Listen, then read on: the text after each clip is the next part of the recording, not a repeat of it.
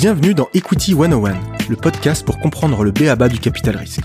Je m'appelle Alexis Ménard, je suis investisseur chez Go Capital et mon objectif est de partager avec vous tous les meilleurs conseils et retours d'expérience pour comprendre le capital risque et le financement des startups. Pour cela, j'interviewe toutes les semaines des entrepreneurs qui ont créé des boîtes incroyables et les investisseurs VC qui les financent. Si vous appréciez ce podcast et souhaitez recevoir toutes les semaines les nouveaux épisodes dans votre boîte mail, n'hésitez pas à vous inscrire à la newsletter sur equity101.io. Bonne écoute Bonjour à tous, je suis ravi de vous retrouver aujourd'hui pour un nouvel épisode hors série d'Equity 101. Alors pour ceux qui écoutent pour la première fois le, format hors série, euh, je vous rappelle le principe, c'est une fois par mois, on réunit un investisseur, euh, un VC et un entrepreneur euh, pour discuter, échanger, confronter les points de vue et aller plus loin sur un sujet donné.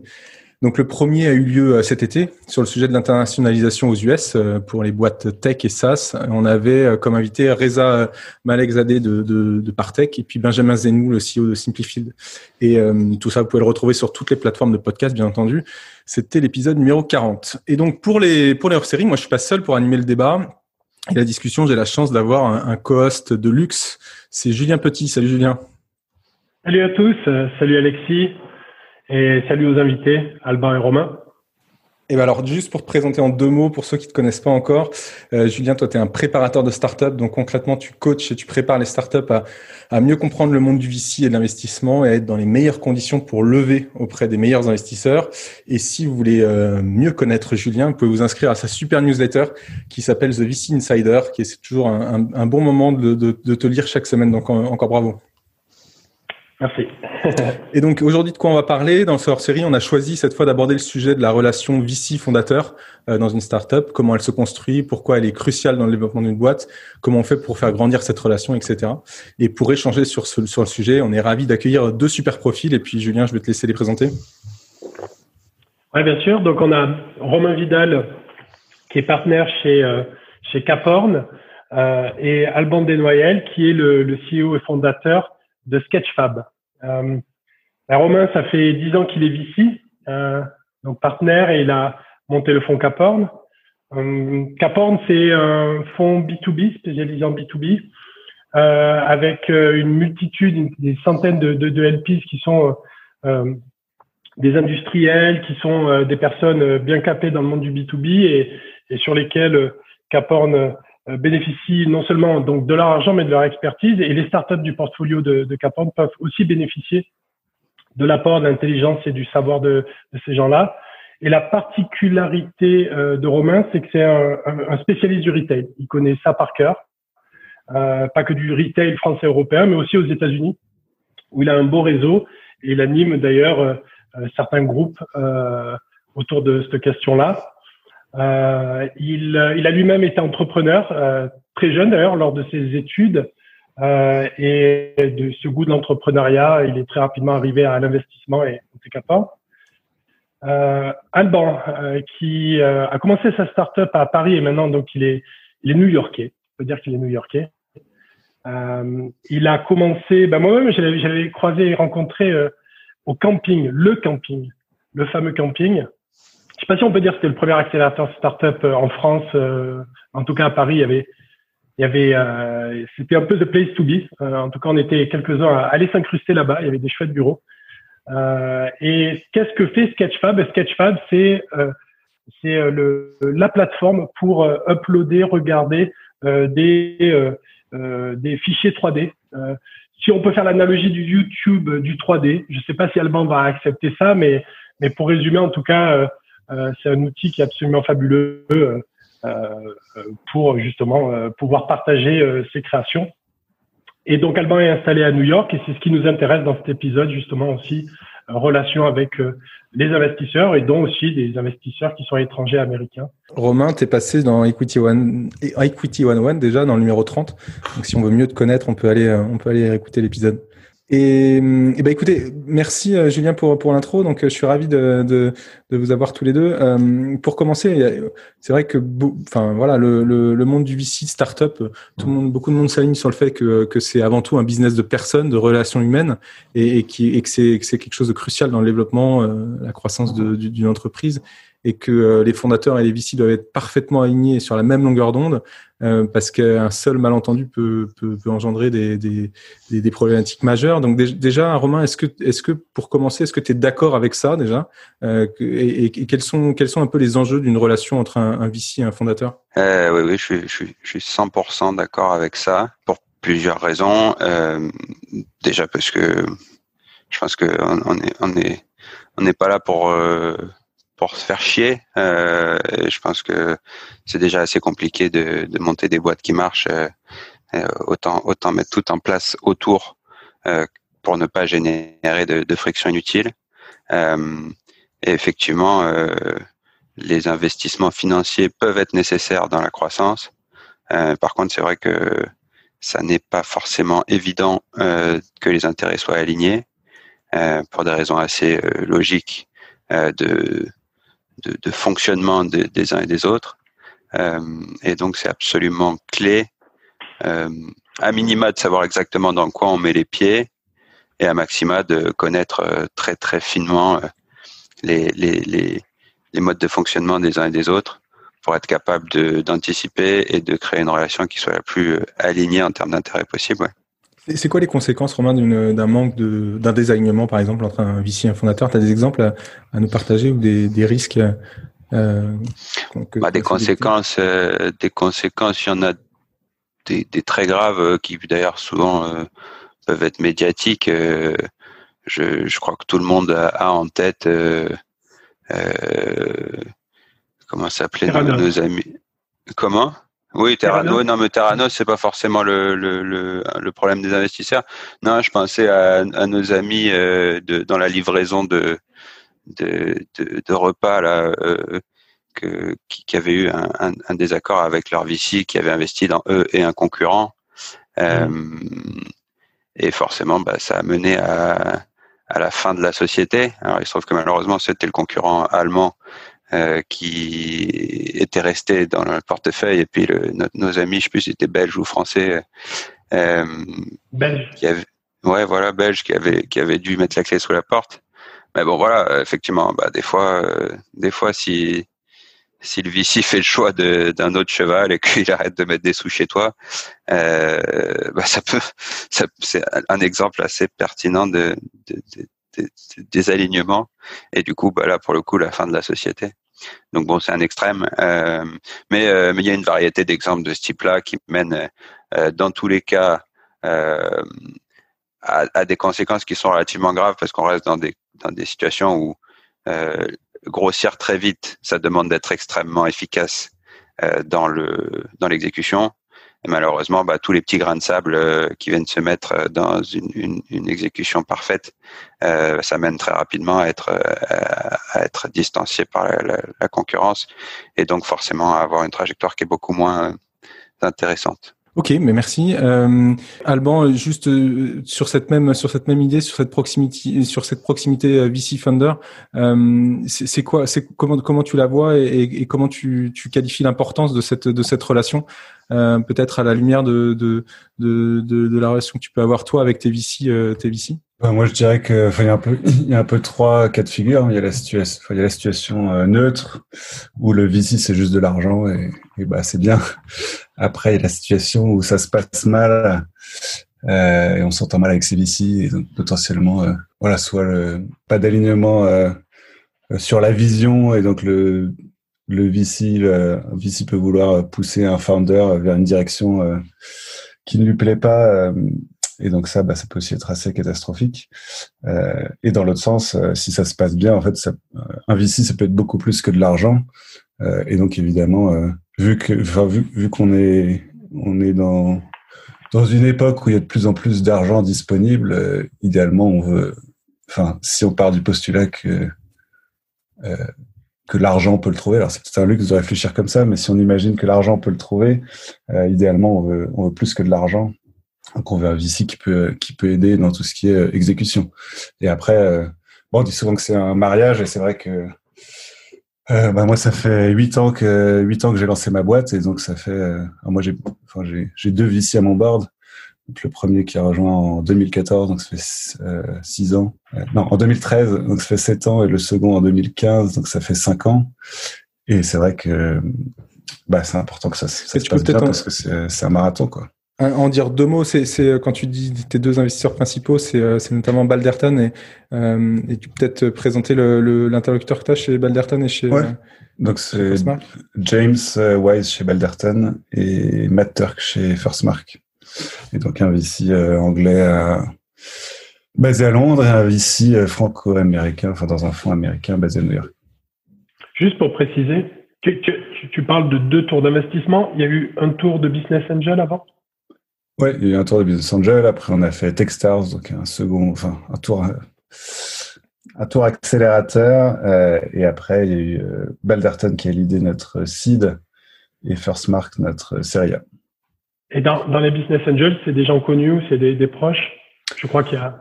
Ouais, bon, il y a les usual suspects, euh, Grandjean, euh, Oleg euh, de Fotolia, euh, Jerry et Jérémy Evart, c'est Nicolas Rossi. Oui, et Nicolas, euh, Sylvain Zimmer. Euh. Pas mal. Et pour, pour, pour enchaîner un peu sur le, sur le contexte, aujourd'hui on est, on est dans un contexte euh, où on est tous à, tous à distance depuis, euh, depuis, depuis six mois. Euh, Romain, ça, ça, a eu des conséquences cette, finalement cette distanciation obligée là et de, de, tout faire en visio? Ça a impacté ta, ta relation justement avec tes, avec tes, tes participations, avec la relation que tu pouvais avoir avec tes fondateurs? Euh, c'est peut-être un peu tôt pour dire, euh, parce que parce que enfin, je pense que le, temps passé euh, avec effectivement cette, contrainte n'est pas assez long pour pouvoir tirer des conclusions.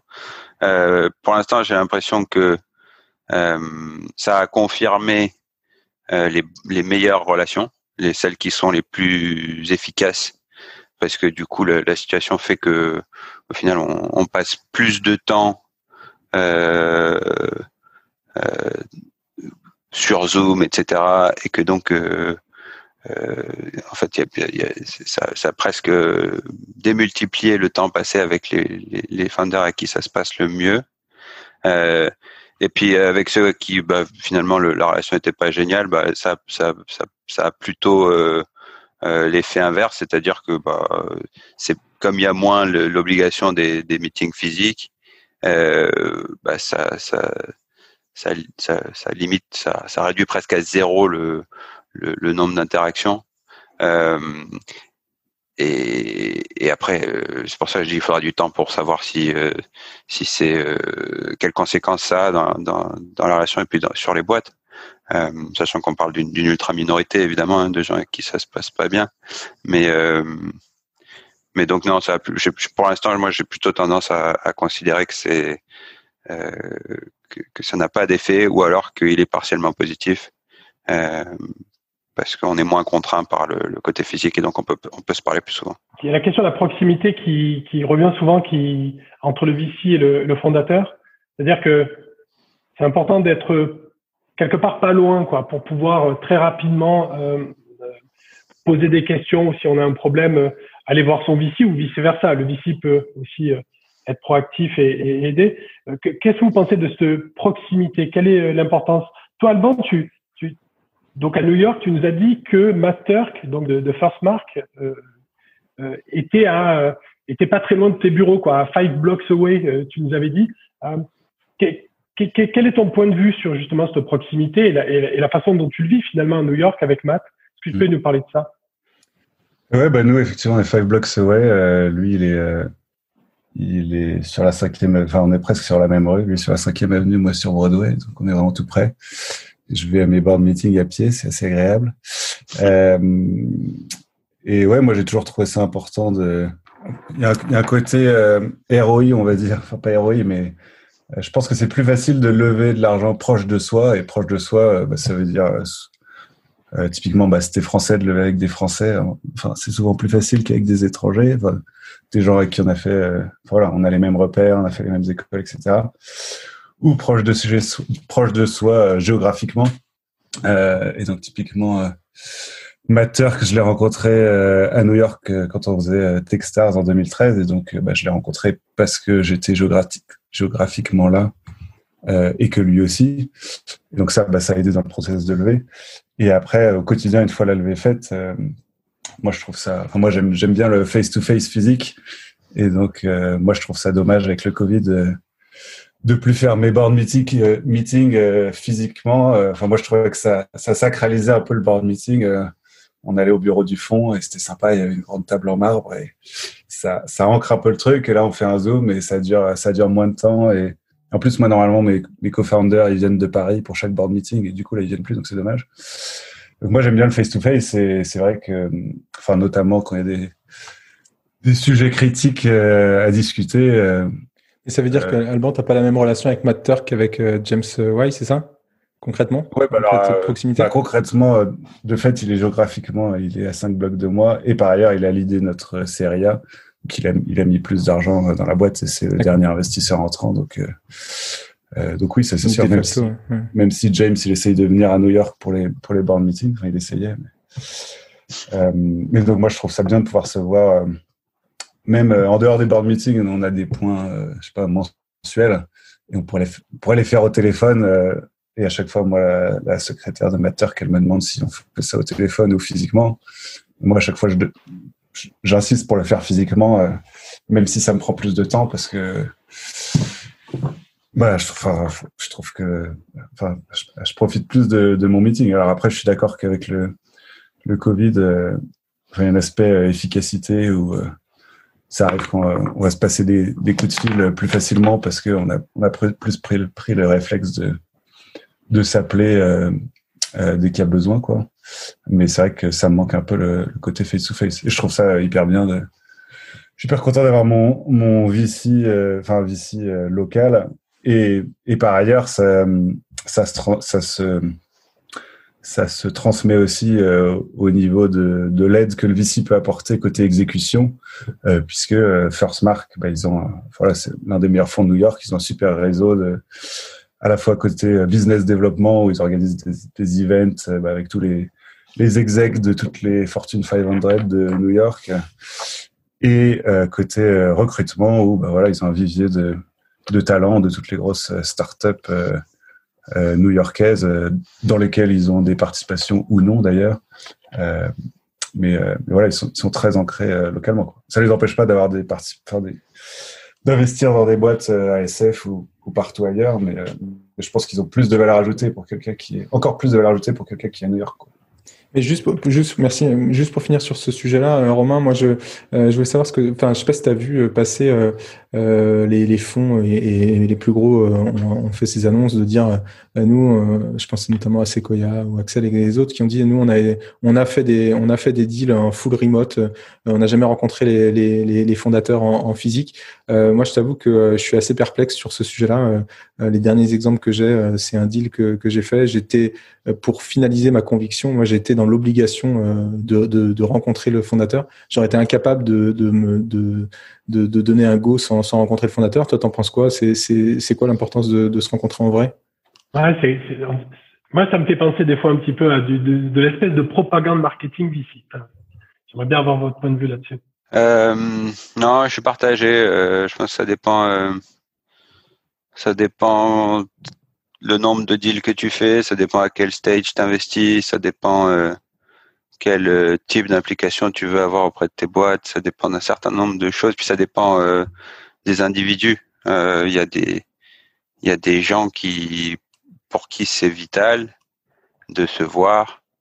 enfin, typiquement, si on prend la métaphore du mariage, oui, effectivement, il y a quelque chose de plus quand on se voit euh, et c'est un vrai plaisir. Euh, après que ce soit un board ou pour un dîner ou pour autre chose. Bon. Euh, mais euh, mais je suis pour le coup, euh, je j'ai pas fait de certitude moi sur ce sujet. Je sais que chez nous, typiquement chez Caporn, euh, ça reste une règle que dans la mesure du possible euh, il faut, euh, il faut, enfin, on essaye d'aller dans les bureaux avant d'investir. Et pour l'instant, ça a toujours été le cas. Je pense pas qu'on fasse d'exception à ça. Après, dans les faits, euh, tu vois, si j'essaye de me faire un peu, un peu l'avocat du diable, il y a de plus en plus de, plus en plus de boîtes qui n'ont, qui n'auront plus de bureaux potentiellement, dans le temps, il y aura des boîtes où où on pourra avoir peut-être une personne parce qu'il sera localement à côté, mais mais peut-être tout le reste des équipes seront ailleurs dans le monde et vraiment loin. tu vois, est-ce que est-ce qu'en voir un finalement ça suffit? Euh, Tu vois, tu dis ouais, il faut que je vois le fondateur, mais bon, euh, est-ce que est-ce que est-ce que ça t'empêchera de faire l'invest, de pas avoir vu par exemple tous les cofondateurs? Euh, Et donc euh, j'essaye de me projeter sur comment ça va évoluer, même si à l'instant T effectivement ça ne paraît pas naturel. Je me dis que ça va plutôt évoluer vers euh, une acceptation du fait qu'on peut faire des deals sans voir les gens ou sans voir tous les gens et que euh, et que je pense qu'il y aura un certain nombre de fonds justement qui vont qui vont profiter de ça pour euh, pour élargir leur, leur, leur, leur mode d'investissement, euh, notamment sur le plan géographique. Je sais que des gens comme Point9, à qui, enfin, qui ont des, des, résultats financiers qui sont quand même tout en haut, je sais que c'est des gens qui n'ont pas de mal à faire des deals full zone.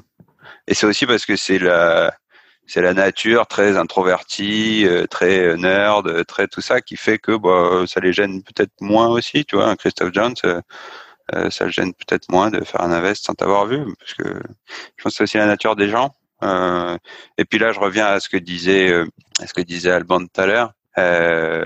il faut qu'il y ait un fit, quoi. et puis un certain, un certain type de personne va investir sur un autre type de personne. Alban et Matt, ils aiment bien se voir parce que c'est deux personnes qui aiment bien se voir. Euh, et donc ça marche bien. Et donc c'est un peu la foule à poule quoi. C'est en fait tu, tu vas tu vas probablement aller euh, avec des gens qui te ressemblent. Euh, et je pense que c'est ça qui est le plus important, plus encore que la proximité géographique. Je pense que la proximité géographique, elle est extrêmement importante, surtout sur ce qu'a dit Alban, c'est-à-dire l'aide opérationnelle. C'est sûr que si tu lèves avec un VC en Chine et que tu attends qu'il t'aide à, à, ouvrir un bureau à New York, bah, il y a peu de chances que ce soit le meilleur. quoi. Et je pense que là-dessus, ça fait vraiment du sens d'avoir un VC local, c'est l'aide. Ouais, ouais, non, mais on va on va y revenir sur le sujet de, de l'aide opérationnelle et euh, je voulais je voulais revenir euh, Alban sur le sur le, le, démarrage de la relation avec le VC parce que euh, tu nous en as parlé avant le avant l'enregistrement. Tu nous disais que ta relation notamment avec enfin j'avais noté avec euh, avec James Wise de, de Balderton, elle avait commencé avant euh, qu'il investisse chez toi. Je crois qu'il a investi en, en 2013. Est-ce que tu peux nous rappeler un peu Est-ce que tu peux nous, nous expliquer un peu quand est-ce que tu le rencontres la première fois? Combien de temps avant ta levée de fonds? Comment elle s'est construite cette relation justement pré-investissement euh, concrètement bah, En fait, ça a été le cas aussi pour Matt. Dans les deux cas, euh, j'ai rencontré les investisseurs deux ans avant qu'ils investissent chez nous. Donc, dans les deux cas, il y a eu un, long euh, relationship building.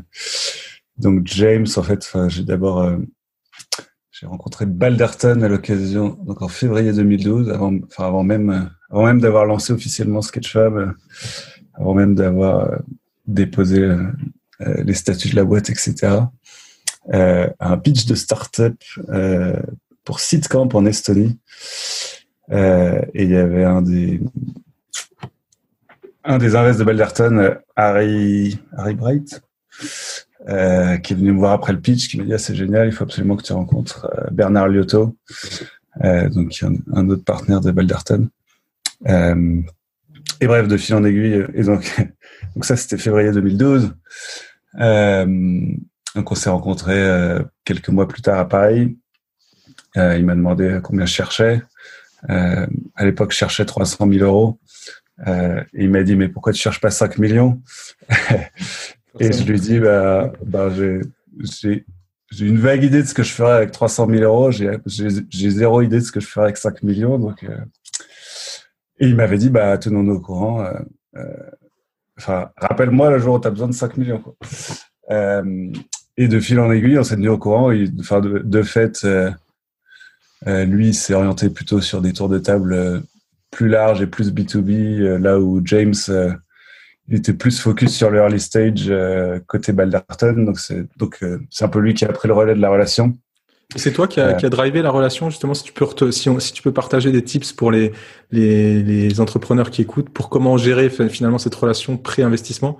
C'est toi qui as fait le push. Euh, comment tu t'es organisé? C'est plus après. En fait, c'est en venant à New York et en faisant Techstars. Euh, donc ça, c'était encore un an après, que c'était printemps 2013, où là, on, a, nous a vraiment formé euh, à, la construction de la relation, enfin tout le concept de follow-up des meetings, d'envoyer des, d'envoyer. Enfin aujourd'hui, euh, c'est aujourd'hui c'est, euh, enfin tout le monde fait ça et tout le monde envoie des ses KPIs et des. Enfin c'est devenu une best practice. Euh, enfin, disons que disons que ces choses-là sont sont plus répandues.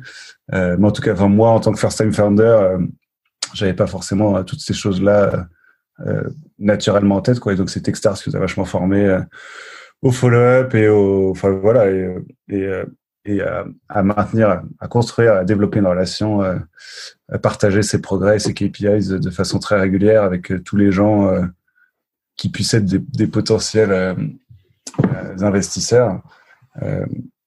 Et, et, voilà, c'est notamment au moment où on a commencé à, réfléchir à notre, levée d'après bah, que je me suis mis à, à régulièrement updater euh, James sur le sur les metrics. Euh, et en fait, bah, j'aime bien dire que time is the best due diligence. Et pour un VC, bah, plus il a le temps d'observer euh, une équipe et des fondateurs euh, exécuter sur une vision, bah, plus il peut dérisquer son investissement euh, puisqu'il voit bien, il voit bien comment ça se passe et comment le marché évolue et comment la boîte évolue quels, quels sont les progrès quoi. Et nous, on pouvait clairement montrer bah, des très gros progrès entre la rencontre en février 2012 et l'investissement en novembre 2013. Quoi. sur la première euh, rencontre que tu as eue en Estonie, quand tu rencontres cet investisseur, tu peut-être pas, enfin, si déjà tu étais en Estonie, ça veut dire que tu comprenais un petit peu la dynamique startup, ainsi de suite, j'imagine. Mais quel, a été ton état d'esprit? Directement, tu t'es dit, waouh, j'ai un VC, lui, je le catch, je, lui fais un, pitch sales euh, où, où tu étais beaucoup plus détendu en mode euh, je vais discuter avec lui, whatever, il est ici, je m'en ah fous. Euh. C'était détente. C'est quoi ton état d'esprit? C'était plutôt détente parce que c'était le happy hour, c'était, je sais pas, c'était 22 heures, en plus c'était plutôt en fin de soirée. C'était autour d'une bière, le happy hour, après 48 heures de pitch et de concours de start-up. Et moi, j'étais, enfin, ça faisait littéralement un mois que j'avais démarré l'aventure Sketchfab et je enfin, j'y connaissais globalement euh, rien rien quoi je savais pas enfin, Balderton ça me parlait euh, ni d'Eve ni d'Adam euh, et même même Bernard Léoto je suis pas sûr que ça me disait quelque chose quoi donc je me suis dit euh, enfin moi j'étais shame on you hein ah ouais, non, bah oui, complètement. Ouais, 2013, hein, 2013, pour rationaliser. Non, mais je, je me suis, enfin, moi, j'étais fier que, enfin, moi, moi, j'étais fier que quiconque s'intéresse à mon projet, que ce soit un VC euh, euh, ou pas, quoi. Euh, voilà, je trouvais ça sympa, quoi. Et après, avec euh, bah, Matter que je vais aussi rencontrer deux ans avant qu'il investisse, euh, là, c'était un peu plus. Euh, oh c'était un peu plus pro, on va dire. Ce qui est intéressant, c'est que j'ai rencontré avant qu'il rejoigne First Mark. Donc, j'ai à la fois rencontré euh, euh, les autres partenaires de First Mark, ou peut-être juste euh, Amish, donc un, des autres partenaires de First Mark, euh, et puis Matt en, en parallèle. Et, euh, et on s'est juste, voilà, je l'ai tenu au courant de nos avancées. On a essayé de se voir tous les tous les trimestres pendant deux ans, en fait. et moi, ce que j'aime bien conseiller, en fait, c'est que un type que j'aime bien, en gros, c'est de demander de l'aide aux gens, enfin aux VC. Euh, et en fait, c'est un super filtre euh, parce que bah, soit le soit le VC, euh, enfin demander bah, une intro à une autre boîte ou euh, ou un conseil whatever. Euh, bah, il y a plein de VC qui potentiellement vont même pas répondre, donc là c'est facile, tu sais qu'ils sont pas ils sont pas intéressés par ce que tu fais. Et dans ceux qui vont répondre, bah, il y en a qui vont effectivement t'aider, et notamment, enfin, juste ne serait-ce que de faire une intro à une autre boîte à qui tu veux vendre tes services ou demander un conseil, euh, whatever. Euh, et ça rend le VC, en fait, euh, ça rend le VC partie prenante. Enfin, ça veut dire qu'il se met déjà à investir dans ton projet, en fait, parce qu'il fait cette intro. Euh, et il va voir comment tu exécutes sur cette intro. Euh, souvent, ça va, enfin, potentiellement, ça va être une boîte de son portfolio à lui. Donc ensuite, évidemment, il va demander au CEO comment ça s'est passé. Euh, et donc ça, je trouve que c'est vraiment un, filtre, euh, un super filtre pour créer la relation euh, et faire que faire que le VC euh, se retrouve avec déjà un pied, un pied chez toi, quoi. Et donc j'ai pas mal utilisé ça, notamment avec Matt. voilà, demander des intros, des conseils pratiques, etc. et d'ailleurs, aujourd'hui, les VC voilà, moi, moi, je reçois beaucoup d'inbound de VC et, et, et alors, c'est, enfin, c'est, je sais pas, notamment les fonds américains où ils ont des armées de, d'associates qui, voilà, qui, qui, qui, qui sont là pour aller scouter plein de boîtes et ils font ils font tout pour ils proposent toujours de l'aide quoi. Comment comment comment je peux t'aider? Alors bah, moi souvent je dis que enfin j'ai pas j'ai pas j'ai rien de concret à demander.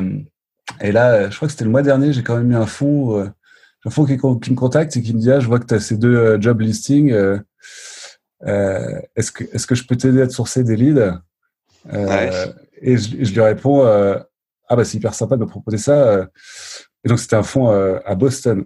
Je dis ça hyper sympa de proposer ça, mais mais je cherche plutôt des des candidats parisiens, enfin pour plein de raisons, mais vu que maintenant on est tous remote et qu'on arrive aussi bien à vendre depuis Paris que depuis New York, je privilégie des, des candidats, c'était pour des sales à Paris. Et, euh, et euh, le VC me répond euh, ah bah, pas de problème, voilà, je t'ai shortlisté trois profils parisiens et donc un de chez Algolia et enfin des super profils quoi. Et là, j'étais la chapeau quoi. C'était la première fois que j'avais ça, c'était assez quali. Tu, tu dis donc cette question-là de poser des questions ainsi de suite. On peut on peut se comment dire montrer sa vulnérabilité à, un VC finalement si on lui demande des conseils parce que ça veut dire que mmh. peut-être on n'a pas une réponse à quelque chose ainsi de suite. Moi, je vois beaucoup d'entrepreneurs, des fois, qui, qui essaient de, de se présenter et qui, qui restent un petit peu en mode je suis super costaud euh, et, euh, et, presque ça fait un peu fake, quoi. Comment, comment tu abordes ça? Comment faire pour justement demander un conseil sur peut-être quelque chose qui est une faiblesse, tant trop se montrer, euh, tu vois? Je pense que ça, c'est à la fois une question de tempérament et aussi de d'écosystème enfin typiquement les entrepreneurs américains ils ont aucune problème enfin c'est vraiment très flagrant entre la France et les US, où en France, euh, euh, ben, on a tendance, euh, enfin déjà on est gêné, on est gêné par l'idée de demander de l'aide, de contacter les gens, de les relancer, et on est tendance à penser que les gens sont suffisamment intelligents pour se rendre compte par eux-mêmes que, que ce qu'on a fait c'est fabuleux. Et, et, donc on va construire la fusée Ariane et on va se dire bah le VC évidemment qui va voir que j'ai construit la fusée Ariane puisque je lui montre la fusée Ariane. Et un Américain, bah, il, va, il, va, il va pitcher qu'il est capable de construire la fusée Ariane avant de l'avoir construite. Et, du coup, il va lever de l'argent qui va lui permettre de construire la fusée Ariane. Quoi. Donc, c'est, c'est un mindset assez différent. Euh, et, et, après, enfin, c'est une question de tempérament où je sais que moi, par exemple, euh, enfin, j'ai un tempérament très, euh, enfin, je suis incapable de mentir. Alors, je dis pas qu'il faut mentir ou pas mentir, mais je, je, je sais pas vraiment bullshiter la, la réalité, quoi. Donc, et d'ailleurs, enfin, c'est c'est plus un inconvénient qu'autre chose. Euh, non, c'est non, c'est pas vrai. En fait, c'est pas plus un inconvénient qu'autre chose, mais euh, on va dire que ça, ça dépend de ça dépend de à qui tu parles. Mais justement, c'est une des raisons qui a fait que ça a cliqué avec Matt Turk, c'est que lui, il est franco-américain. Et lui, il a tout à fait conscience de ça. Et donc, donc si lui, il me voit euh, pitcher mon truc de façon honnête euh, et, et qu'il voit que ça a l'air fantastique sans que, sans que je le sans que je le shine artificiellement, bah, il voit bien qu'en fait c'est vraiment un putain de truc quoi. Euh, alors que alors que quand il voit des des pitchs américains, bah il va enlever. Enfin voilà, il a un filtre à bruit où il va se dire bah en fait je vais être sceptique sur tout parce que enfin c'est juste pénible que qu'on me dise que enfin voilà que t'es number one et whatever whatever quoi. Euh, et donc je pense que enfin et, lui d'ailleurs enfin c'est une de ses de ses marques de fabrique de de scouter des entrepreneurs français avec un, fort savoir-faire technique euh, où lui, il est capable d'identifier que qu'on est très bon, bah, bah, parce qu'il a des racines là et que, il comprend cet écosystème, quoi. Là où où des investisseurs US, ils vont être, euh, voilà, ils vont moins connaître les, le background français, le savoir-faire technique, etc. Euh, et voilà, et ils aiment bien, les, ils vont bien aimer les, les gens qui ont, euh, en gros, ils vont associer le, le Superman à, à quelqu'un bah, qui va être bon en marketing et donc, et donc qui va être bon en exécution, quoi. Euh, ouais, c'est pour Romain. Euh, hum. donc toi, euh, comment tu, tu, tu, crées la relation avec euh, avec les founders euh, chez qui tu investis et, et, et, comment tu les comment tu les rencontres avant et, et, pareil, qu'est-ce que tu attends en fait finalement des échanges, les, les premières rencontres que tu fais, premier touch point avec avec ces entrepreneurs, comment tu qu'est-ce qui se passe en général? Bah, ça a beaucoup évolué au fil du temps. Euh, il y a dix ans, évidemment, euh, je, je regardais pas les mêmes choses et je me comportais pas de la même façon qu'aujourd'hui. Euh, D'ailleurs, il y a dix ans, j'aurais probablement pas répondu euh, que c'était si important que ça, même si dans les faits, tous les deals que j'ai faits, la grande majorité, c'est des entrepreneurs que je connaissais depuis un an, deux ans, trois ans ou plus. Aujourd'hui, parce que c'est la façon la plus honnête de te répondre, aujourd'hui, c'est c'est évidemment euh, c'est devenu euh, probablement la partie la plus importante de de mon analyse. Euh, c'est c'est le, type de personne que j'ai en face de moi, euh, sa sa relation avec ses clients, avec ses employés, avec les investisseurs, son niveau d'honnêteté, parce qu'effectivement, ce que vient de dire Alban est, super vrai et important, c'est qu'on on n'a pas tous les mêmes euh, cultures, les mêmes attitudes, euh, et que et que bah moi je reste français quoi. Et c'est vrai que j'ai j'ai du mal avec euh, soit avec d'autres cultures qui, qui, qui vendent des trucs alors qu'on voit très bien que c'est faux, soit avec des Français qui se prennent un peu pour des Américains quoi. Euh, ça me donne pas confiance, ça me donne pas envie d'avancer, donc bah, pour moi ça fait un filtre facile à l'entrée. Et puis après, euh, bah moi j'ai un, un, exemple euh, euh, qui, qui, qui, qui, représente bien euh, ma façon de voir les choses là-dessus.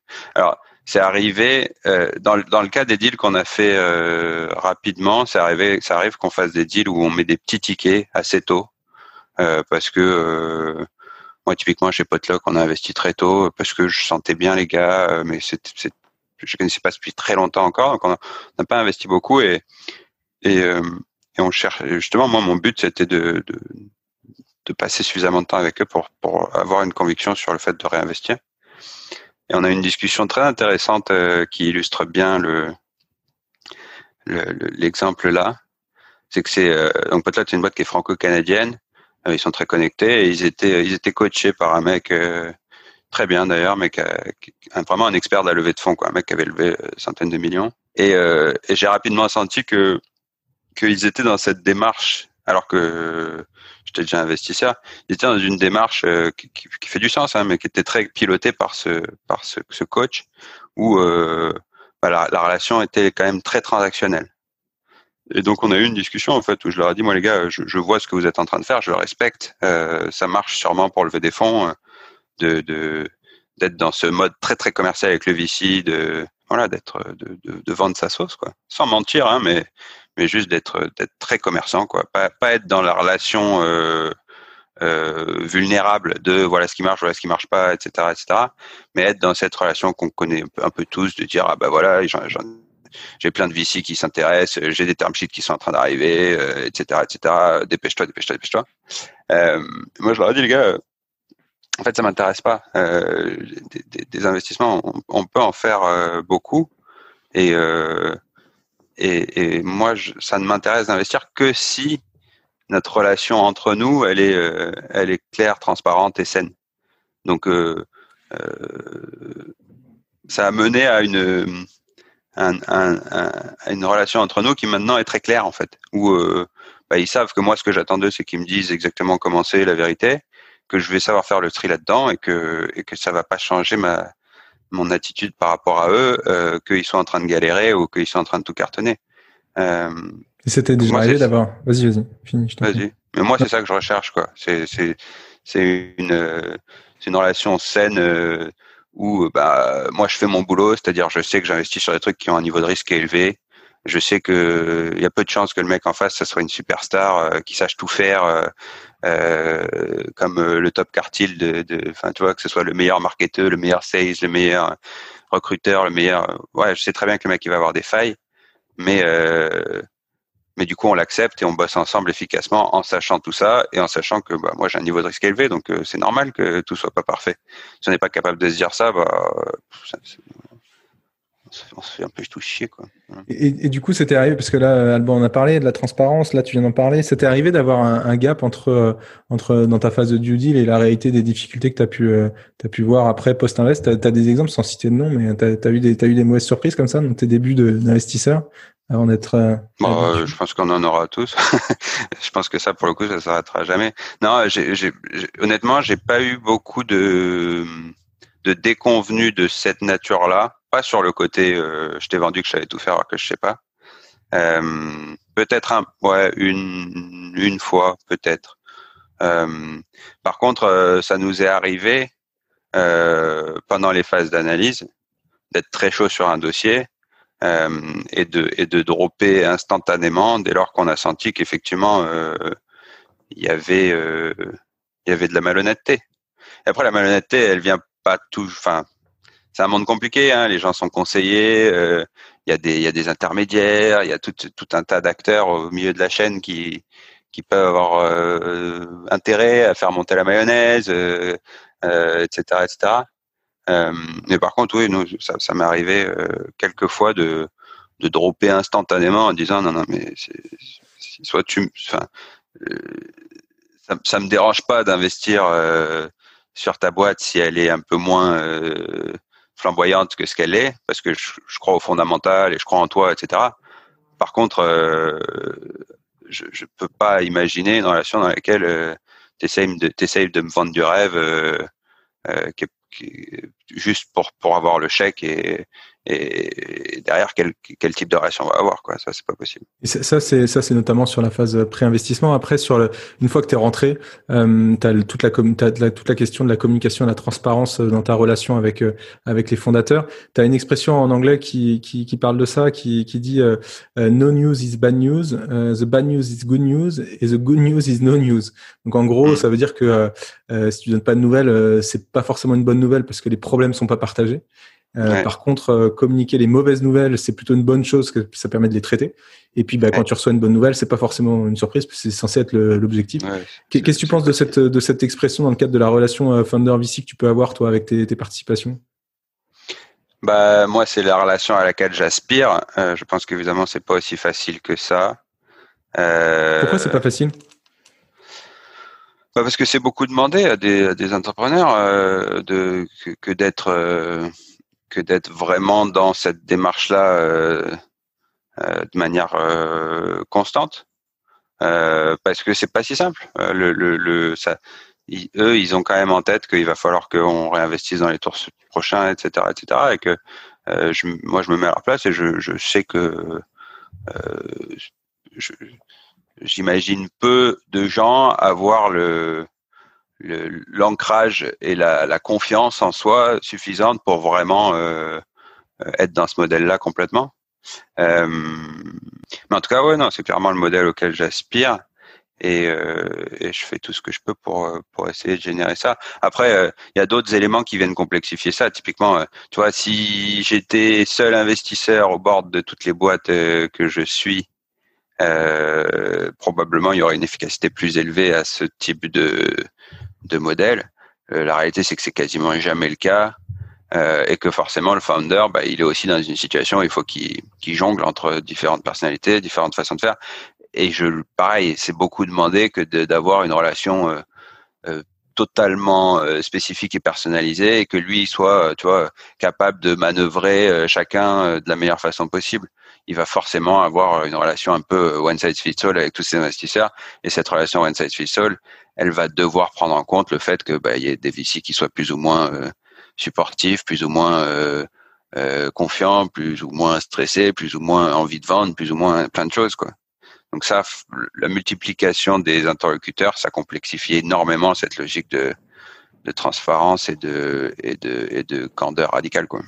Et toi, Alban, euh, ça t'est déjà arrivé de, de, de, de d'avoir des appréhensions pour partager des pour partager des infos euh, à tes investisseurs sur lesquels voilà bon peut-être des mauvaises news des choses euh, compliquées. Je, je, tu vois je pense qu'il y a eu euh, comme on dit le le, le, VR Winter euh, euh, et, et 90% des, je sais pas des startups dans ce secteur-là ont disparu. J'imagine que ça a dû être un petit peu chaud parce que tu enfin en tout cas le, le, le, la sphère dans laquelle tu étais était un petit peu en, dans la tempête. Euh, comment enfin, tu as pu gérer ce genre de situation compliquée? Est-ce que tu as eu des appréhensions? Et, finalement quelle a été la solution à la décision que tu as prise par rapport à exposer euh, justement ces problèmes, ces faiblesses, ainsi de suite?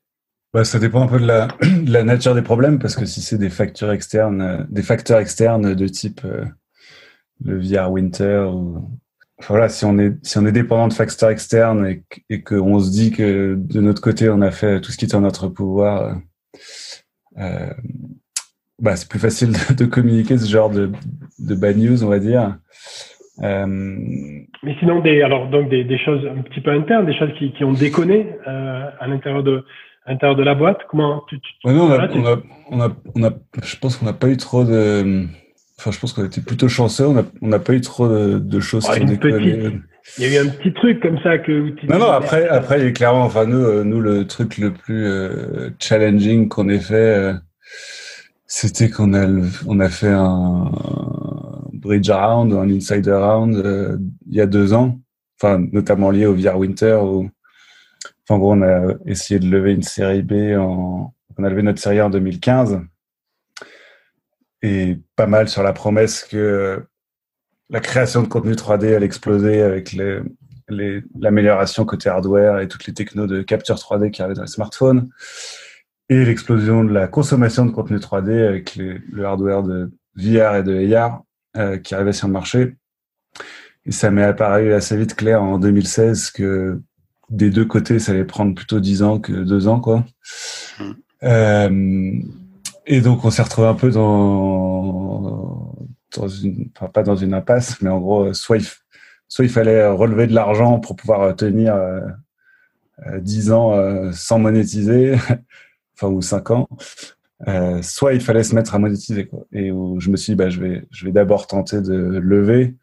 Euh, comme ça, ça se trouve, on peut le, on peut le lever on peut lever avant que, avant que le winter soit encore plus obvious, on va dire.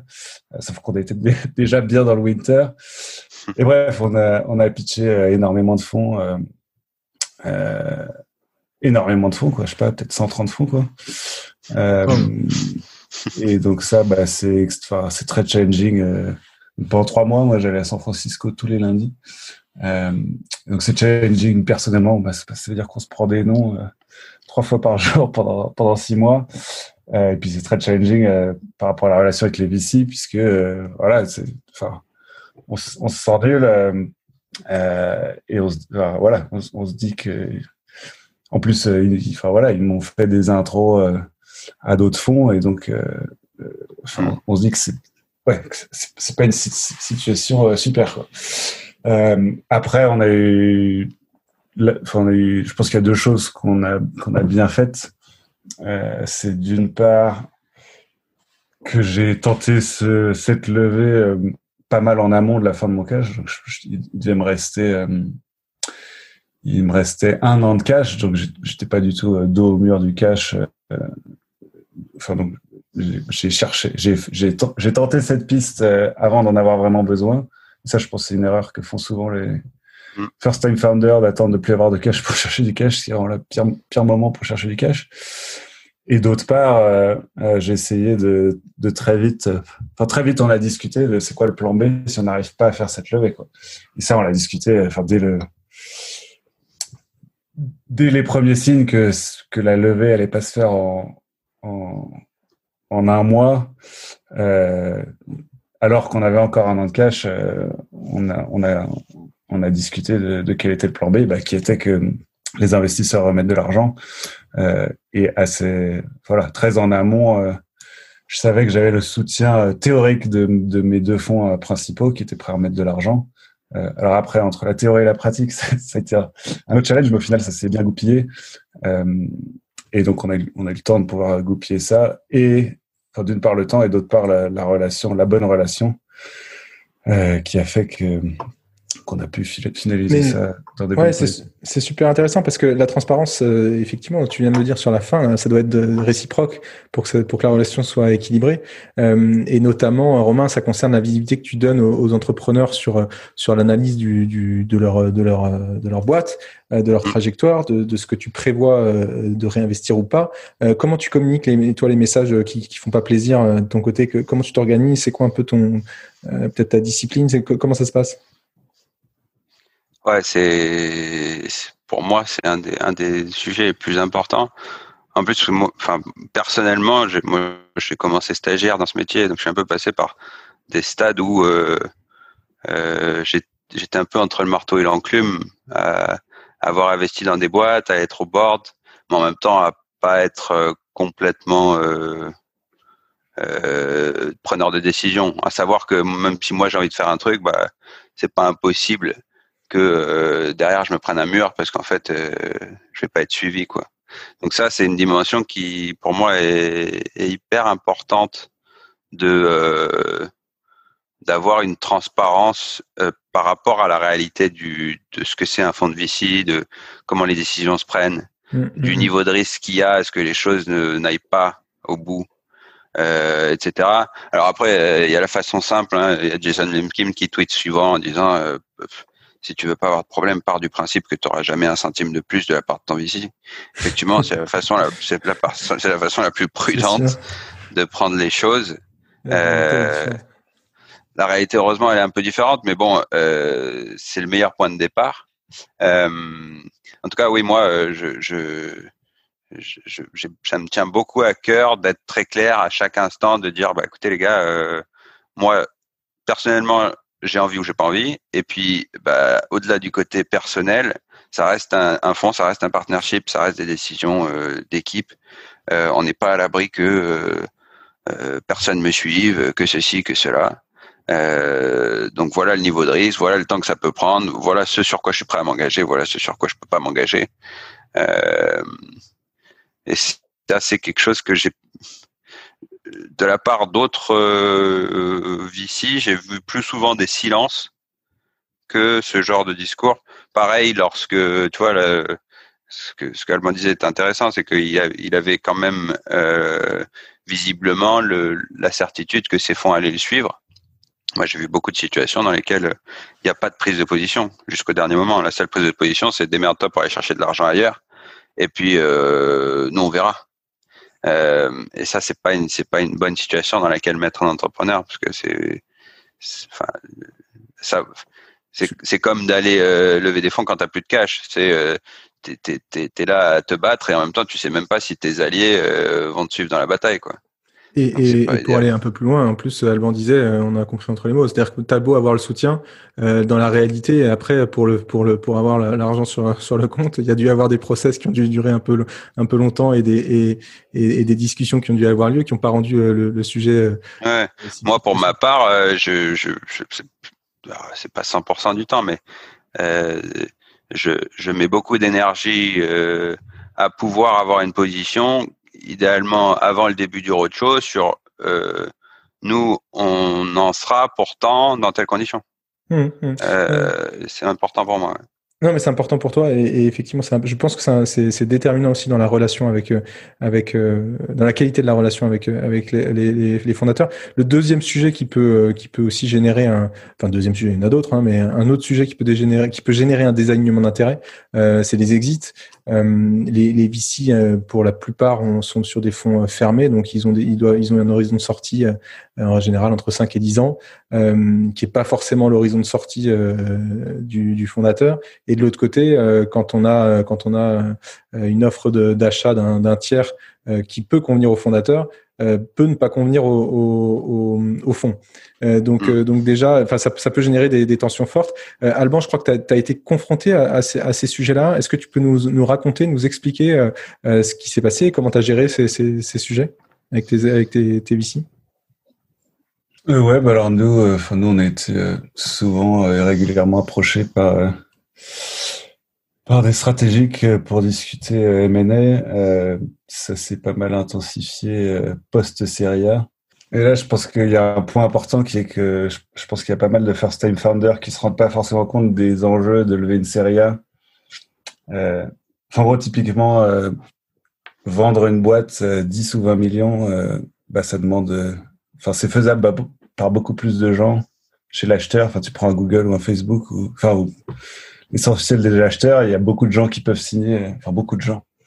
On va dire qu'un VP level peut signer un chèque de 20 millions ou même de 40, peut-être jusqu'à 50 millions.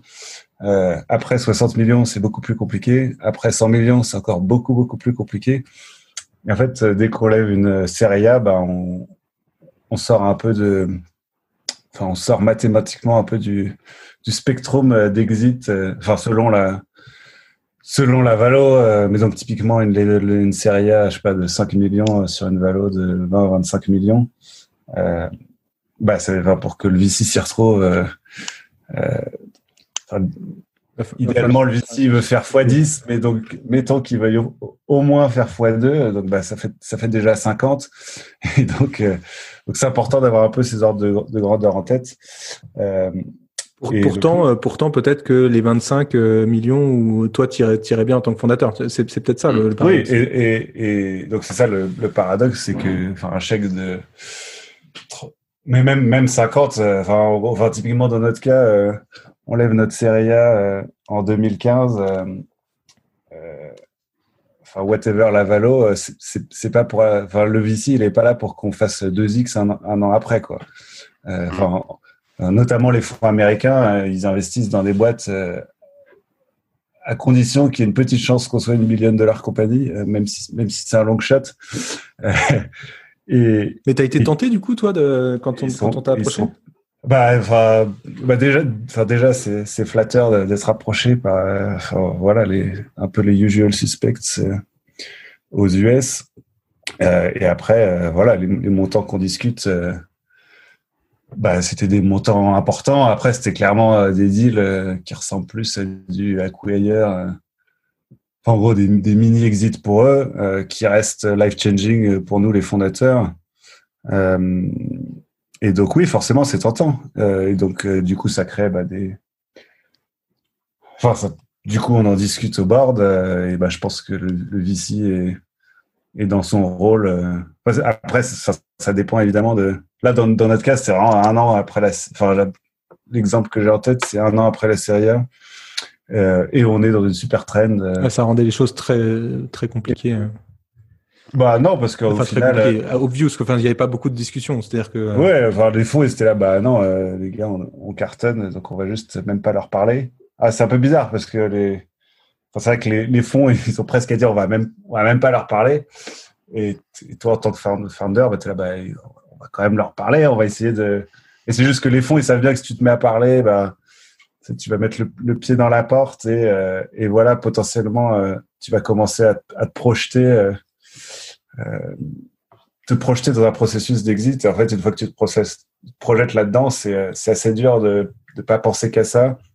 Et c'est assez dur d'en sortir. Quoi. Donc les fonds, ils savent, ils savent, bien ça. Ils sont dans leur rôle de, de prévenir là-dessus. Et donc, non, non, bah, on, a, on a quand même un peu discuté. Après, c'est, ça a été assez clair que euh, que voilà que c'était pas euh, que, ça allait pas être un 10x, euh, même si c'était potentiellement intéressant pour les fondateurs. Euh, mais non, enfin, en gros, les, les, enfin, les, les VC nous ont aidé, on va dire que les VC nous ont aidé à, à nous rappeler, euh, à nous convaincre de nos, à nous rappeler nos ambitions. enfin, c'est pas qu'on les ait oubliées, mais en gros, à nous, ils ont, ils ont, enfin, ils nous ont aidé à, à être sereins sur le fait de, de discarder. Hein voilà, être serein sur le fait de discarder. Euh, après, ça c'est dur de refaire l'histoire. Enfin, deux ans après, on n'arrivait pas à lever notre série B. Euh, on n'avait plus qu'un mois de cash. Bah, je peux te dire qu'à ce moment-là, euh, on s'est dit putain, on a été bien gros.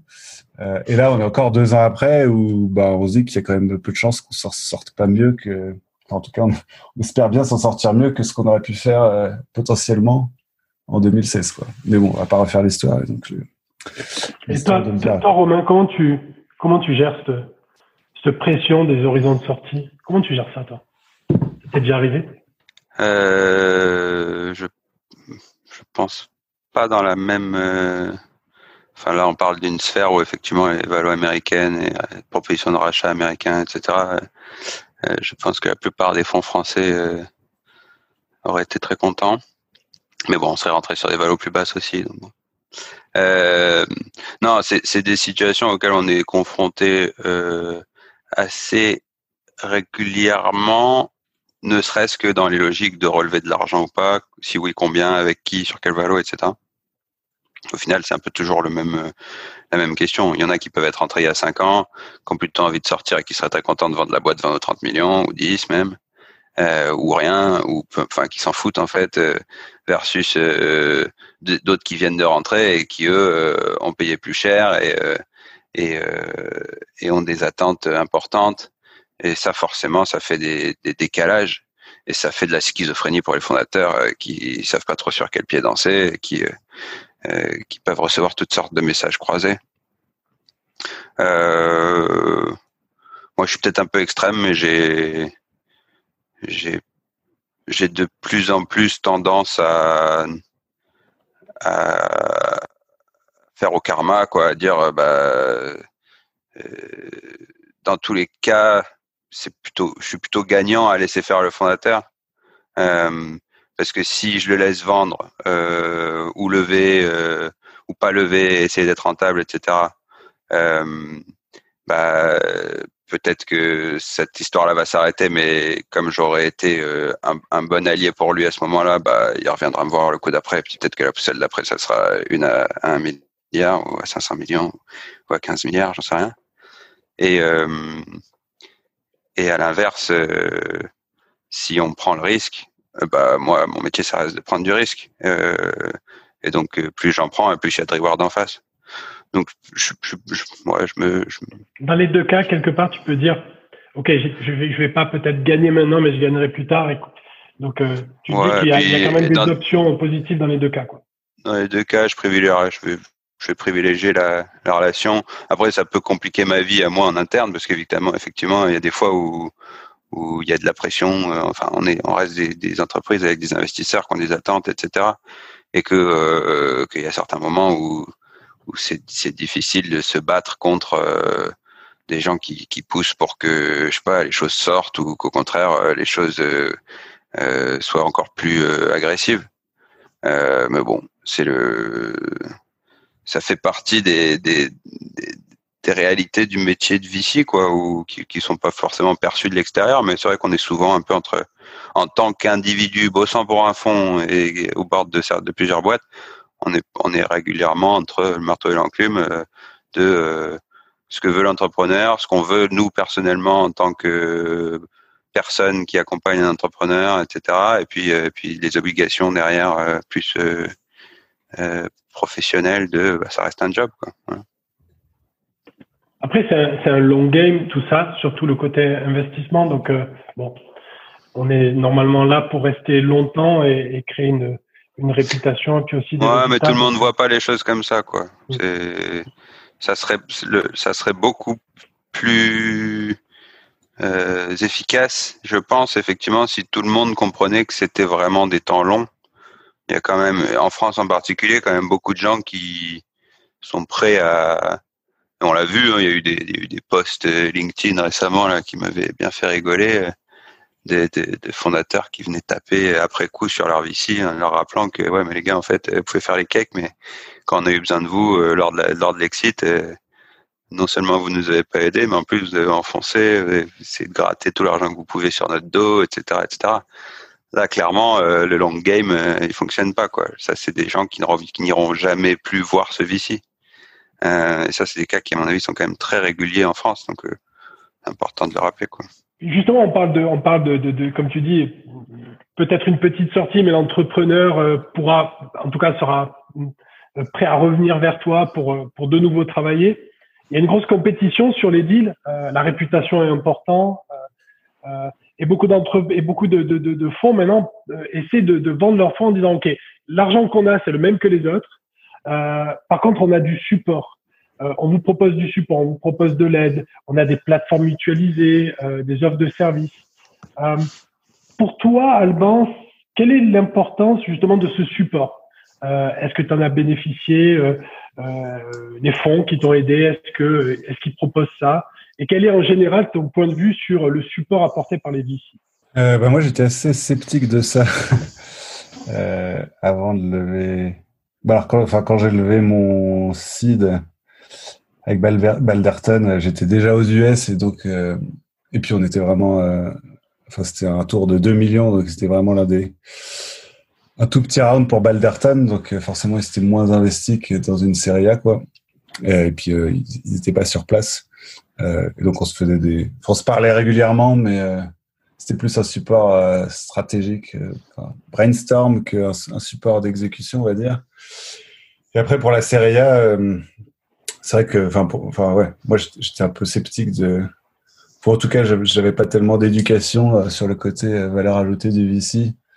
Et pour moi, j'avais plutôt tendance à me dire, je vais essayer de trouver un VC qui au moins me mettra pas des bâtons dans les roues, enfin qui au, moins aura pas d'inconvénients, quoi. Euh, ça me va très bien qu'il soit juste de l'argent, quoi. D'ailleurs, j'avais dit, j'avais dit ça à un investisseur. Je lui avais dit, euh, au moins un truc bien avec toi, c'est que, c'est que, c'est que je te vois pas me, je te vois pas me mettre des bâtons dans la roue. Quoi. Il l'avait très mal reçu. J'avais du mal, mal l'exprimer. Il l'avait assez mal reçu. Bref. Euh, et non, il se trouve que, bon, en tout cas, euh, Matt Turk d'une part et First Mark d'autre part euh, sont hyper. Enfin, nous ont vachement accompagnés. Enfin, Matt, c'est quelqu'un de très pragmatique et donc il va pas être. Il va pas dire on n'a qu'à faire ça et puis et puis sortir de la salle quoi. Il va dire on n'a qu'à faire ça, mais du coup ça suppose de. Enfin, en gros, il, va réfléchir au step 1, 2 et 3 pour arriver au step 4 quoi. Et, au, moyen concret, il va dire bah, si on veut un article dans cette publication, il faut contacter 10 euh, journalistes et 3 blogueurs. Et, il va avoir une approche concrète de comment euh, progresser concrètement. Quoi. Et donc, ça, c'est assez précieux et assez pragmatique. J'ai l'impression que tu, tu, parles que c'est plutôt des coachs, quoi, finalement. Un peu coach sportif, hein, je sais pas, mais ce côté-là de savoir te challenger, mais aussi quand même de te proposer des solutions que, tu choisiras si tu le souhaites ou pas. Je sais pas, bah ouais, c'est un côté coach, mais c'est aussi euh, l'expérience. tu vois l'expérience que bah, lui, il a monté les boîtes avant, il est au bord d'autres boîtes, euh, et donc euh, tu vois bien qu'il a l'expérience de comment ça s'est passé, enfin qu'il a vu ça dans d'autres boîtes, et donc bah, il, a une il a un historique de connaissances que que j'ai pas et de son expérience à lui et de l'expérience du fonds en général qui a je sais pas 70 boîtes dans son portfolio. Donc ça c'est précieux et après First Mark en particulier euh, est hyper euh, euh, support driven et donc ils font énormément d'événements à New York qui sont hyper successful que ce soit du bizdev, du recrutement, du networking euh, des trucs par thème sur le. Enfin, Matt, il organise notamment euh, euh, Data Driven New York et Hardware New York, donc un event sur la data et un event sur le hardware qui sont hyper successful, quoi. Enfin, toujours plein craqué. Et hmm. après, et après First Mark, c'est le fonds qui chaque année fait un dîner qui rassemble tous les entrepreneurs et tous les investisseurs de New York. Euh, c'est hyper sympa. ils font un super CEO Summit. Bon, alors tout le monde fait des CEO Summit, mais euh, en tout cas, moi, j'ai toujours trouvé euh, le leur de qualité. Et après, ils font plein de matchmaking. Euh, ils nous font pitcher voilà, des clients potentiels. Ils font des voilà, on a tout le temps des invitations. ils vont avoir la HR de Snap ou enfin une grosse boîte qui va partager voilà des connaissances et, donc non non ils sont clairement et après et après oui, il y a le côté business et le côté recrutement où euh, Matt, euh, bah, Matt, je lui fais passer, je lui fais revoir en entretien euh, les candidats sur des rôles importants, par exemple. Et ça, c'est assez précieux, quoi. Et toi, Romain, c'est quoi les, sujets sur lesquels tu mets, dans lesquels tu mets, tu mets un peu les, les mains dans le cambouis là, sur la partie aide aux startups, support? Bah nous, il y a le côté, il y a les deux niveaux. Il y a, le niveau fond où euh, Caporn en a une une marque de fabrique, c'est le c'est le bizdev quoi, c'est les accès à des décideurs. Euh, tu veux signer avec tel groupe, euh, on va se mettre en quatre pour te trouver la bonne personne. Si c'est pas la bonne, on va t'en trouver une autre jusqu'à ce que ce soit la bonne et que ça signe.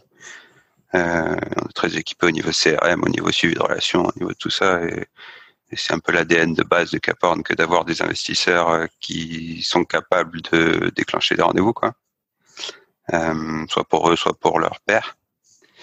Euh, et puis après, il y a le niveau plus perso, où euh, moi, il y a deux axes sur lesquels j'essaie d'apporter de la valeur. C'est un, effectivement, comme le disait Julien, au fil des années, euh, j'ai une certaine expérience de retail tech, et donc oui, je suis au bord de beaucoup de boîtes dans le retail, et donc au fur et à mesure, puis je suis au comité d'innovation de la NRF, et puis ceci, et puis cela, et puis voilà. Donc, bah, il y a un côté, euh, j'ai un large spectre là-dessus, donc je peux aider a priori euh, à avoir euh, en tout cas une vision macro des choses pour des fondateurs qui sont en train de se poser la question euh, sur tel et tel sujet, telle telle façon de rédiger un contrat, telle telle énergie à mettre sur tel ou tel client qui, qui se comporte un peu bizarrement ou ceci ou cela. et Et le deuxième qui, qui me prend de plus en plus de temps et que je trouve encore plus intéressant parce que ROI encore plus fort, c'est la dimension humaine. En Europe, on a quand même un, trou dans la raquette en termes de, de, de profil de très grande qualité par rapport aux US, surtout sur sales et marketing.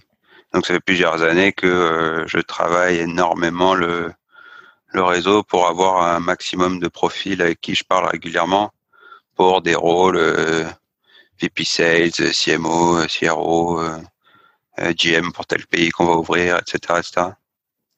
et donc je j'essaye de présenter euh, aux boîtes qui en ont besoin évidemment un max de profils, euh, mais d'un calibre euh, qui n'a rien à voir avec le, le, le, le, mec lambda qui vont croiser quoi. Euh, et puis même à des boîtes qui cherchent pas euh, bah, des gens qui sont inspirants et qui peut-être dans un an ou dans six mois ou, ou juste parce que euh, l'occasion fait le larron et que en le rencontrant et en voyant la qualité du mmh. mec, le, fondateur va pouvoir se, se projeter en disant putain mais si j'avais ce mec là dans les équipes, euh, ça pourrait changer la donne quoi. Donc ouais, je, je, je passe beaucoup de temps à, à, essayer de trouver tous les bons euh, en Europe et de, de, de, les faire connaître nos boîtes et de les faire rencontrer aux fondateurs. Et c'est super intéressant, ça fait lien avec le sujet que je voulais, je voulais aussi aborder sur euh, finalement euh, ce support-là. Euh, j'imagine qu'il y a une grosse partie que tu, que tu fais aussi à travers à travers les boards. On, on, avait parlé, enfin j'ai déjà fait un épisode avec avec euh, Jean-Christophe Chamboredon d'Isaïe sur, sur ce sujet-là. Euh, euh, dans le podcast, c'était l'épisode 33 pour ceux qui, qui, le souhaitent. On a, on a abordé un peu tous les sujets sur comment fonctionnait un board, etc. Et, et, et parfois, on avait ressorti un élément qui était au-delà de la relation VC-funder que, tu, que tu peux avoir. ce qui est parfois compliqué, c'est de gérer les divergences avec les co-investisseurs. Tu en as parlé un petit peu, tu as dit on est, on est souvent pas seul euh, aux, côtés des, fondateurs. Comment tu gères, toi, Romain, les, justement ces dysfonctionnements euh, d'un board euh, et comment tu les résous, en tout cas des, choses qui, ont pu marcher chez toi? Je te fais remarquer, juste, je vous coupe, je te fais remarquer que tu as mixé Jean-David et Christophe Reynaud. C'est pas mal. C'est vrai? Jean-David Ça va leur faire. C'est le binôme. C'est le binôme. C'est bien, c'est mal, comme ça ils auront un total. Voilà, Exactement. Ils ont, tous les deux ils, la méritent tous les deux. euh, euh, ouais, non, effectivement, euh, c'est pour moi c'est c'est une des découvertes euh, les plus déprimantes moi de, de, ces dernières années. C'est effectivement le mal que ça peut faire ces divergences et le et le, le luxe que c'est que d'avoir un board avec peu de gens et en tout cas euh, avec des gens qui pensent, qui, qui ont des intérêts qui s'alignent, euh, qui supportent le fondateur. Euh, supporter le fondateur, ça veut pas dire le supporter coûte que coûte, hein, mais c'est juste euh, tant qu'on est euh, investisseur, on supporte le mec, la fille, enfin l'équipe fondatrice. et si on le supporte plus, on le vire, ou alors on vend ses parts, quoi. Voilà. Euh, si c'était aussi simple, ça serait beau. C'est évidemment pas le cas dans la majorité des cas. Euh, en plus, euh, on parlait de valeur ajoutée tout à l'heure, effectivement. Alors, le spectre de la France est un peu différent, forcément. Aux US ou un Alban, il va avoir un, un Balderton, un First Mark. Euh, forcément, c'est c'est la Ligue des Champions, quoi. Enfin, on n'est pas en France. Forcément, on se retrouve avec des, des parfois des, des fonds qui sont qui n'ont pas cette, cette, euh, cette durée de vie, cette expérience, cette qualité. Bon, voilà, ça arrive. Euh, et donc, il y a des gens qui, justement, euh, euh mettent en avant des valeurs ajoutées qui n'en sont pas, qui sont parfois même plus toxiques qu'autre chose, qui euh, euh, se prennent pour meilleurs dirigeants que le dirigeant lui-même, qui voilà, qui font des choses comme ça. Donc, as un petit conseil là pour les pour les dirigeants justement, pour ou même même pour pour mieux gérer ces, ces, dysfonctionnements dans les boards. Comment toi tu t'es organisé? C'était arrivé? Moi, j'essaye, oui, j'essaye de. Recette magique. Non, bah la recette magique, c'est déjà euh, c'est ta boîte. Voilà. Euh, je pense que c'est c'est quand même le truc qu'il faut se rappeler tous les matins. C'est ta boîte et oui, tu as des investisseurs, mais tant qu'ils sont pas majoritaires, euh, bah, c'est toi le patron, t'es pas un employé, quoi. Donc ils peuvent dire ce qu'ils veulent. Euh, T'en fais ce que tu veux. T'es pas obligé de. C'est pas c'est pas tes patrons, quoi. Voilà. Euh, ça, je pense que beaucoup de fondateurs devraient se le rappeler très régulièrement. Le board, c'est un outil à ta disposition. Euh, et, euh, et, si ton board il est toxique, et eh bah, fais le strict minimum. Tu fais ce, que tu as besoin de faire. Et puis le reste, bah, tu réserves ton temps pour, euh, pour des discussions à valeur ajoutée avec des gens qui t'apportent de la valeur. Alban, oui, vas-y, vas-y. Fini. Non, non, mais c'est tout. Non mais Alban, toi, comment tu as, comment tu as fait, comment tu t'es organisé pour euh, justement euh, mettre à contribution tes, au mieux, tu en as parlé un petit peu, mais tes, tes investisseurs dans ton board, comment tu as fait pour leverager tes board members au mieux? C'est quoi un peu ce qu'on peut en retenir? Bah, Nous, on a un peu un... Bah, on a une trame de board qui est la même à chaque board. on essaye de, de mettre dès le début, en gros, la, majorité du board, c'est des annexes ou si on veut tous les chiffres, on les a, mais on on n'en parle pas, enfin, on, ne review pas les chiffres, euh, on passe pas des heures à vérifier euh, pourquoi il y a plus de 2% là et moins 3% là.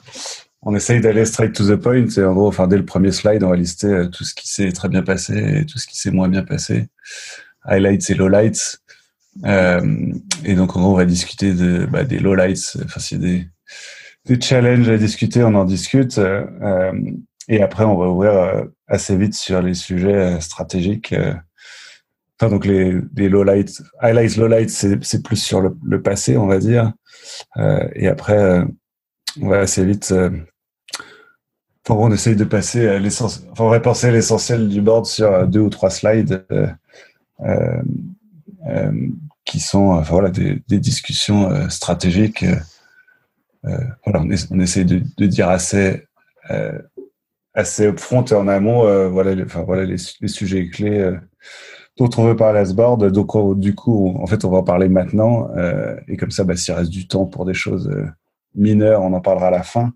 Mais si ce qu'on a tous en tête, c'est ça, même si c'est au slide 12, on, va en parler maintenant. parce que c'est ça le sujet du moment. Quoi. Et, donc, et ça, on est, voilà, on est. alors, enfin, moi, ouais, comme disait Romain, je pense que c'est bien de enfin moi, moi j'apprécie beaucoup d'être euh, peu nombreux autour de la table. Euh, et donc en l'occurrence, on n'a que deux investisseurs à notre board et, j'aime bien ça. Euh, ils sont au board depuis longtemps, on est assez alignés et voilà, on a une, bonne relation qui nous permet de faire ça bien, quoi.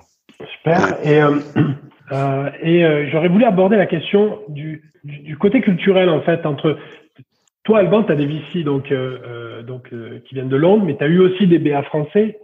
Maintenant, tu as, un Américain à, ton bord, même si, bien sûr, Matt a une, culture et une éducation française. Donc, bon. Mais, mais même de façon plus générale, pas que ton cas, quelle est la différence que tu vois entre la relation VC-Founders entre les USA et l'Europe? Est-ce que peut-être des copains à toi qui sont fondateurs et des choses que tu as pu observer, quelle différence tu vois? J'ai l'impression que le rapport de force est beaucoup. Alors, je pense que ça a évolué. Enfin, moi, je suis parti de France il y a huit ans. Je pense que ça, s'est plutôt amélioré en France, mais j'ai l'impression que le rapport de force, enfin, il y a un meilleur équilibre des rapports de force entre fondateurs et VC aux US, euh, alors qu'en France, euh, euh, bah, il y, a, moins cette, j'ai l'impression, hein, c'est vraiment un feeling. Il y a moins ce rapport d'égal à égal fondateur VC. Enfin, aux US, c'est très clair que le VC, il n'a de raison d'être que, que grâce à l'entrepreneur. Et que voilà, une startup, elle peut exister euh, sans fonds. Un fonds, il peut pas exister sans startup en fait. Donc ça, ça c'est important. Euh, c'est bien de le rappeler. C'est bien de le rappeler. Et j'aime bien dire ça pour la presse aussi parce que bon, c'est un autre sujet, mais euh, euh, donc euh, voilà, il y a ça d'une part. Et qu'est-ce que je voulais dire d'autre part? Tu dis que ça fait 8 ans que tu es pas là, mais bon, tu peux avoir un point de vue. Non, et après, peut-être que. peut-être qu'aux US, ils sont un peu plus pragmatiques. Quoi. Moi, je, voilà, moi, je vois des, des gens en France, ils ont des board meetings toutes les six semaines. Alors, enfin, moi, je trouve ça je trouve ça trop fréquent pour être capable de montrer euh, du progrès et passer euh, ces journées à autre chose qu'à faire des board slides quoi. Enfin, Romain, je sais pas quelle fréquence tu fais tes bornes, mais à six semaines, moi, je trouve ça hyper fréquent. Ah, mais tu sais, ce qui est marrant, c'est justement, c'est un bon exemple de ce que je disais tout à l'heure, c'est que souvent les boards toutes les six semaines, c'est demandé par les VC parce qu'ils sont en stress sur la situation. Et que donc leur réponse, c'est de dire, ah ouais, non, mais là, c'est la merde. Il faut qu'on fasse des boards tous les mois, il faut qu'on fasse des calls tous les, et, tu vois. Et, qui vont se raccrocher à des, raccrocher à des trucs, euh, bah, c'est comme ça que ça fonctionne, c'est la règle. C'est ça. Alors que moi, euh, et c'est que de la revue et en général c'est que de la revue de chiffres et oh putain pourquoi t'as pas fait ces objectifs? Et un mois après ah bah putain pourquoi t'as toujours pas fait ces objectifs? Ah bah parce que ça fait qu'un mois mec. Exactement. Euh, Alors j'ai un autre j'ai un autre exemple j'ai euh, t'as le CEO d'Alan qui qui partage toutes les semaines un mail à ses investisseurs. Hein. Ouais. Dans ouais, mais ça c'est ça. Parce que ça le pousse. Ça, parce que ça, ça c'est ça, ça c'est ça et c'est très bien et c'est un best practice. encore une fois, ce qu'Alban dit, c'est euh, demander des boards de manière aussi régulière, ça n'a pas de sens. Par contre, euh, informer ses investisseurs le plus fréquemment possible, euh, si toi tu es équipé et structuré pour le faire, évidemment que c'est une best practice, c'est que si tu peux le faire, fais-le. quoi. Justement, ça éloigne les boards. Plus tu donnes de l'info en temps réel, plus tu peux éloigner les boards et les concentrer sur des sujets qui sont vraiment intéressants. Et ouais, donc nous, typiquement, tout ce qui est métriques, tout ce qui est métriques, on va pas en parler pendant le board meeting, on va l'envoyer en amont. Et donc, enfin, s'il y a, si, un sujet particulier évoqué, on va l'évoquer, mais, mais sinon, on va pas aller euh, regarder dans les Excel euh, des métriques. Et si euh, au bout d'une heure et demie, le board, enfin, on, on a discuté des sujets qu'on voulait discuter, bah, on va dire bon bah, enfin voilà, on va, on va juste retourner au boulot on n'a pas, on besoin de se lancer dans les annexes euh, si on a discuté des sujets importants. Là où, euh, enfin, j'imagine plus un, euh, voilà, un investisseur plus traditionnel français qui va dire bah non, le board c'est trois heures. Alors, alors on, va, on faire les annexes maintenant parce que parce qu'il reste encore une heure et demie de board. Alors encore une fois, c'est un, c'est peut-être un préjugé, mais euh, j'imagine plus ça arriver en, en France qu'aux US. Après, je pense que c'est aussi une question de, de, de, mode de fonctionnement, de maturité des boîtes, etc. Parce que Bernard Liotto, que j'avais eu aussi dans le podcast, euh, racontait que sur certaines boîtes early stage, il aimait bien mettre des séquences euh, toutes les six semaines de board, mais qui étaient très opérationnelles, qui n'étaient pas revues des revues des métriques et, et savoir si tu avais bien bossé ou pas, qui étaient plutôt de tacler des sujets. Et donc c'est pour ça que je mets toujours un peu de nuance dans ce dans ce dans ce sujet-là, parce que je trouve que en fonction des boîtes et des maturités et de justement de la relation que tu peux avoir avec avec euh, tes, fondateurs et tes, entre tes fondateurs et VC, ça peut être un petit peu différent. C'est pour ça qu'il faut bien faire la différence entre est-ce que c'est un board qui est demandé, est-ce que la fréquence est demandée par le VC ou est-ce qu'elle est demandée par le fondateur?